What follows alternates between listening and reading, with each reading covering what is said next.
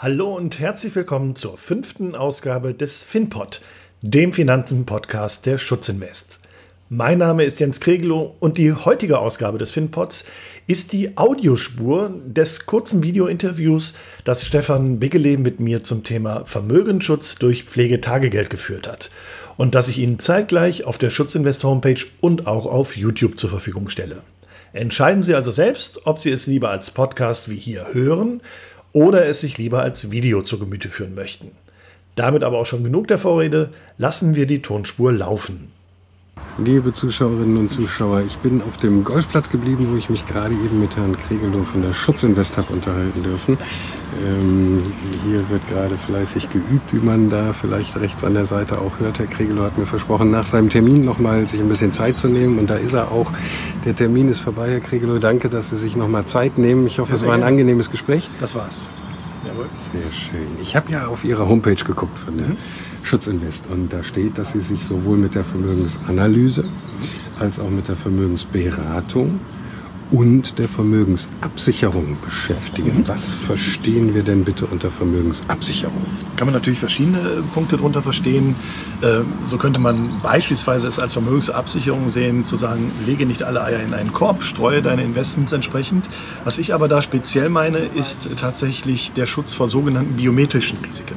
Das heißt, Dinge, die passieren können, die natürlich niemand sich wünscht, äh, gesundheitlicher Natur, ähm, wo schwere Vorkommnisse dazu führen können, dass eben beispielsweise kein Vermögen mehr aufgebaut werden kann, weil die finanziellen Mittel fehlen, weil man beispielsweise berufsunfähig geworden ist, äh, möglicherweise einen Unfall hatte, möglicherweise pflegebedürftig ist äh, oder aber auch vorhandenes Vermögen viel schneller verzehrt werden muss als ursprünglich geplant, weil natürlich mit einem solchen Ereignis neben all den psychologischen Belastungen, die es mit sich bringt, dann auch noch die finanziellen Belastungen mit sich bringt.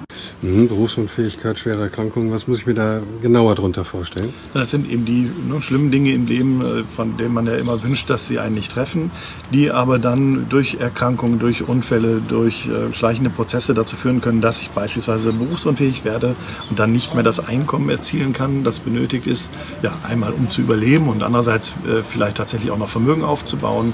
Das können äh, natürlich auch Todesfälle sein, äh, das können schwere Krankheiten sein, äh, die, das Thema der Pflegebedürftigkeit, all das sind äh, Punkte, die leider eben auch neben all den psychologischen Belastungen, die ja schon schlimm genug sind, äh, leider auch oft sehr gravierende negative finanzielle Folgen haben. Ja, klar. Gerade diese Pflegebedürftigkeit kostet ja nun mal wirklich richtig viel Geld.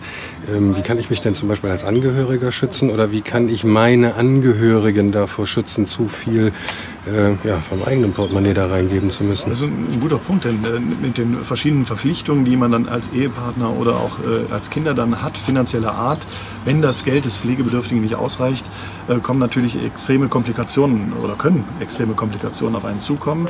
Und davor kann man sich zumindest finanziell, vor allem anderen natürlich nicht, aber finanziell kann man sich vor solchen Folgen schützen.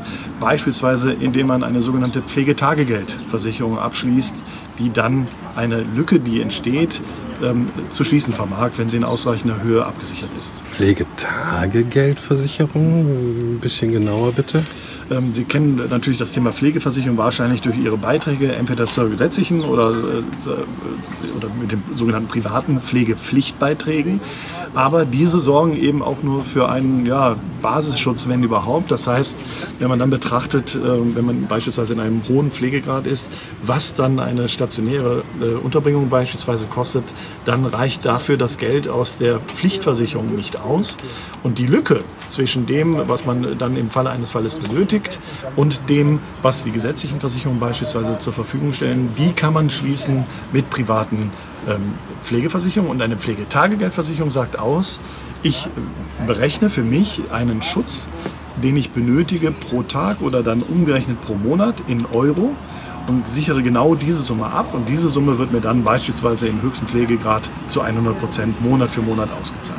Mhm, jetzt reden wir ja schon praktisch ja, im Prinzip doch mehr hoffentlich über das Rentenalter, weil zu früh berufsunfähig oder pflegebedürftig werden, das wünschen wir ja niemandem.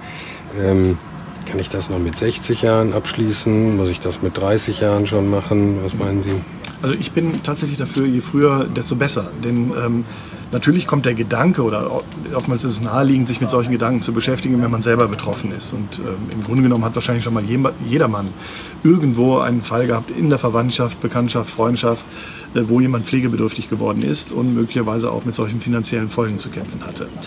Das heißt, tendenziell kommt man erst in einem gewissen Alter in äh, diese gedankliche Richtung, aber ähm, ähnlich wie in anderen Situationen auch, wenn ich frühzeitig beginne, mich abzusichern, dann habe ich diverse Vorteile dadurch. Beispielsweise den, dass, ja, wenn ich eben noch gesund bin, ähm, auch diese Versicherung tatsächlich bekomme. Die Wahrscheinlichkeit, dass ich mit 60 oder 65 oder 70, wo ich solche Pflegetagegelder auch noch abschließen kann, wirklich alle Gesundheitsfragen der Versicherung, die erforderlich sind, um den Schutz zu erhalten, noch positiv beantworten kann, ist dann natürlich geringer als beispielsweise mit 30, 35 oder 40. Ja, aber Moment wenn ich jetzt ganz früh anfange, dann zahle ich mich doch letztlich.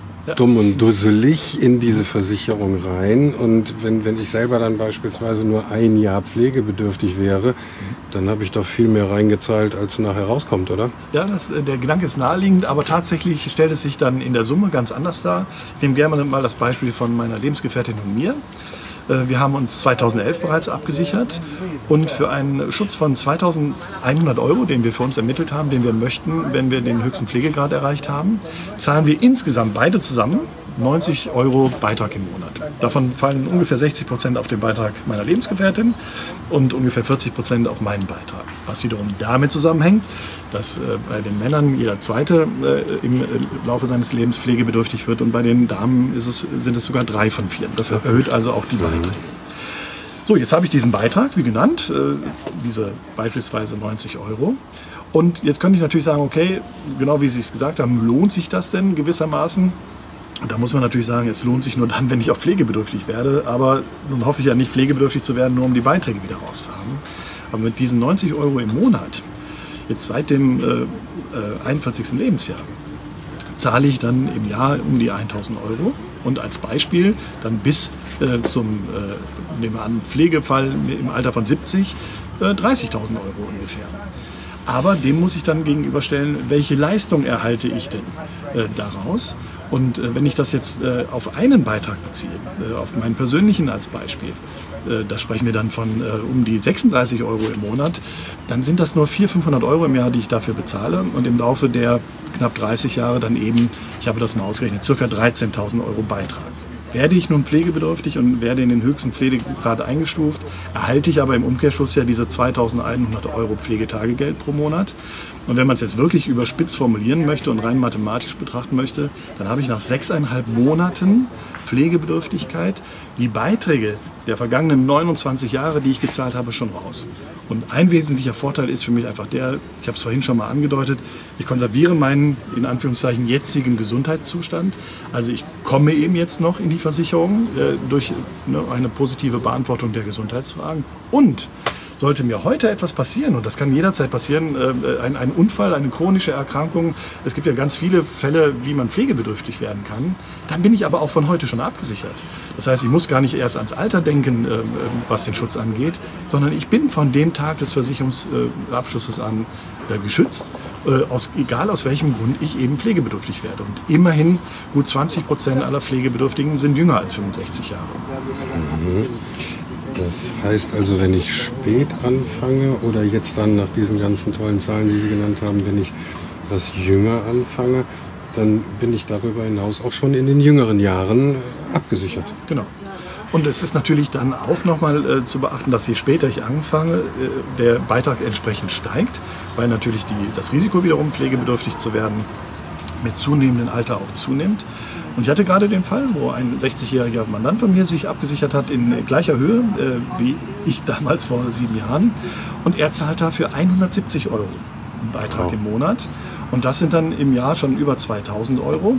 Und äh, da kann man dann wirklich ausrechnen, wenn das 2000 Euro im Jahr sind und auch er würde mit 70, also aus seiner Sicht in zehn Jahren pflegebedürftig werden, dann hat er in den zehn Jahren 20.000 Euro Beitrag gezahlt wohingegen ich, weil ich mit 41 äh, angefangen habe, 13.000 Euro eingezahlt hätte, bis zum Pflegefall mit Alter 70 in diesem Musterfall, nennen wir ihn mal so. Das heißt, tatsächlich ähm, zahlt er noch die Hälfte mehr an Beitrag, obwohl er wesentlich später angefangen hat und er war eben vorher nicht abgesichert. Er ist es jetzt glücklicherweise, er konnte die Gesundheitsfragen auch positiv beantworten, aber Sie sehen, selbst in der Kürze der Zeit lohnt es sich also, ähm, frühzeitig anzufangen, denn äh, die Beiträge, die er jetzt in 10 Jahren zahlt, die habe ich dann in 30 Jahren nicht gezahlt. Hm. Ja, das ist schön. Jetzt bleibt nur natürlich die Frage, wie finde ich denn da überhaupt die beste Versicherung für mich? Ja, da hängen natürlich einige Faktoren äh, dran, die es zu beachten gilt. Aber ich glaube, ein guter Rat ist immer, wenden Sie sich dafür an einen äh, ja, qualifizierten Versicherungsmakler. Ja, Makler sind Sachwalter ihrer Kunden, sind keine Versicherungsvertreter einer einzelnen Versicherungsgesellschaft und können dann auch da natürlich mit heute moderner technologischer Unterstützung, mit Analyseprogrammen und so weiter und so fort ähm, den für Sie besten Tarif dann aussuchen. Mhm. Danke für den Tipp. Gerne. Und wie immer gilt, bitte beachten Sie auch die wichtigen Hinweise am Ende dieses Podcasts nach dem kleinen Jingle.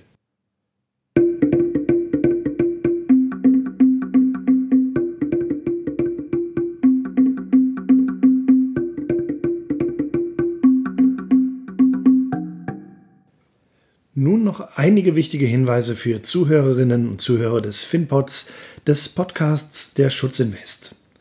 Die Schutzinvest GmbH und Co. KG ist im Rahmen der Anlageberatung nach 1 Absatz 1a Nummer 1a Kreditwesengesetz und der Anlagevermittlung gemäß 1 Absatz 1a Nummer 1 Kreditwesengesetz als vertraglich gebundener Vermittler gemäß 2 Absatz 10 Kreditwesengesetz ausschließlich im Namen für Rechnung und unter Haftung der Finet Asset Management AG tätig.